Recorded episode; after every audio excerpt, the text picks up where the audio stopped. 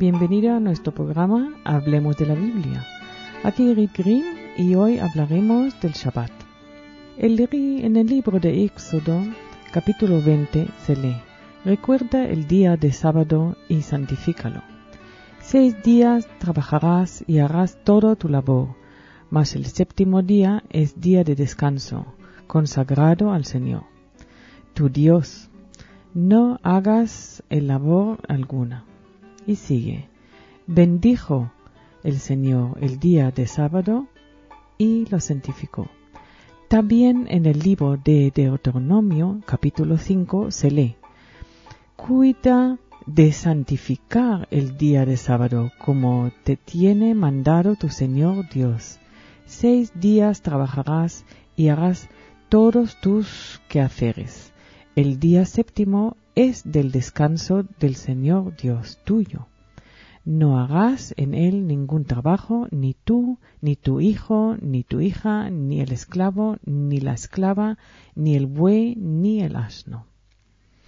A partir de la entrega a Moisés de las tablas de la ley, el concepto del sábado adquiere un matiz nuevo o añadido se recuerda al pueblo de Israel que durante los cuatrocientos años de esclavitud en Egipto no tuvieron Shabbat, no tuvieron descanso, no pudieron comportarse como el pueblo del sábado, como el pueblo escogido.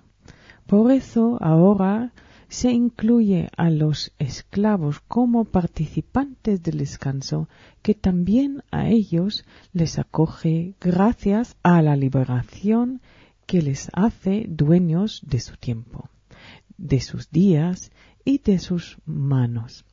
El Shabbat es una metáfora o símbolo de la liberación, ya que recuerda al pueblo su esclavitud en Egipto, por eso es una de las instituciones centrales del judaísmo. Después de los seis días de trabajo, llega este día único que redime al judío del yugo de toda la semana.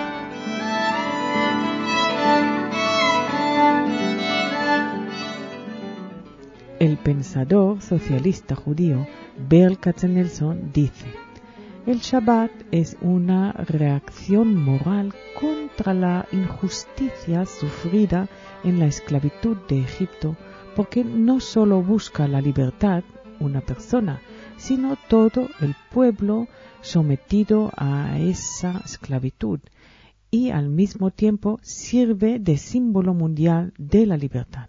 El sábado es una señal de pacto entre Dios y su pueblo, como se lee en el capítulo 31 de Éxodo, versículo 15 hasta 17.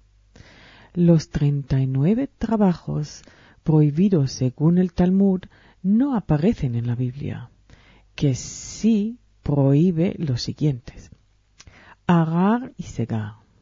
Encender fuego, no se permite recoger leña en sábado preparar comida, ya que se prohibía en el desierto recoger la maná el día del sábado. Más tarde los profetas mencionan la prohibición de comerciar, transportar, como muestra Jeremías en el capítulo 17, versículo 19 de su libro. El profeta Isaías, en capítulo 58, dice que en el sábado es el día de gozo. Y en el capítulo 56 dice que en el sábado es un día de descanso universal. También comenta que basta que un gentil observe el sábado para que Dios le admite como parte del pueblo escogido, es decir, como si fuera un judío de dónde se deduce la importancia que para el judaísmo tiene la observancia del sábado.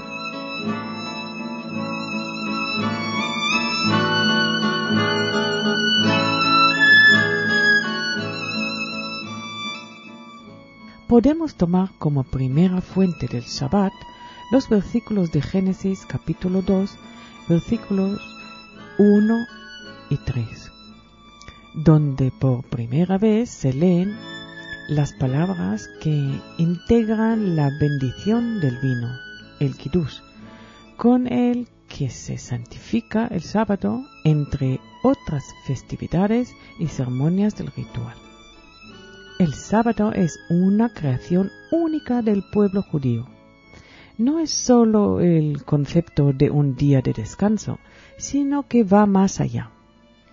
Hoy el descanso semanal es una ley aceptada en el mundo. El Shabbat incluso va más allá de estas conquistas sociales y pretende elevar el hombre a una vida noble donde no existen la lucha y preocupación por el sustento. El pueblo judío se transformó en el pueblo del Shabbat. Fue el Shabbat con sus tradiciones, comidas, bendiciones, lo que preservó la existencia del pueblo judío. Por ser día tan sagrado, hay numerosas reglas para su observancia. Un listado de los trabajos prohibidos, como no encender fuego, figura explícitamente en el texto bíblico. En el Talmud, al hablar del Shabbat, se encuentran todos los detalles para su correcta observancia, que rige la vida judía de los ortodoxos. En los círculos del judaísmo conservador y reformista, cuya interpretación de los preceptos del Shabbat son más liberales, se acepta, por ejemplo, viajar en Shabbat para ir al templo.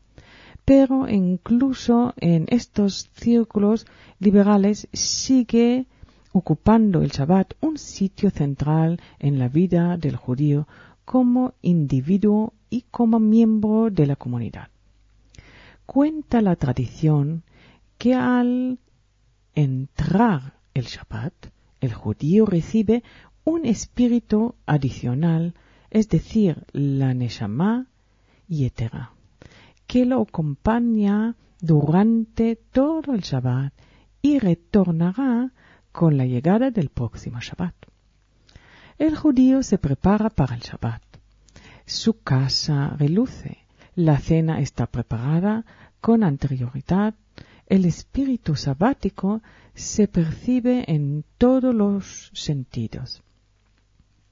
Al caer la tarde del viernes, todos ya están bañados y limpios, con ropa festiva, listos para recibir el Shabbat la bendición de las velas en el hogar por parte de las mujeres de la familia marca la entrada del Shabbat. Hay que preparar este día como se preparan los días de las grandes fiestas y alegrías de la familia y del pueblo, porque el Shabbat vincula al judío con la comunidad a que pertenece.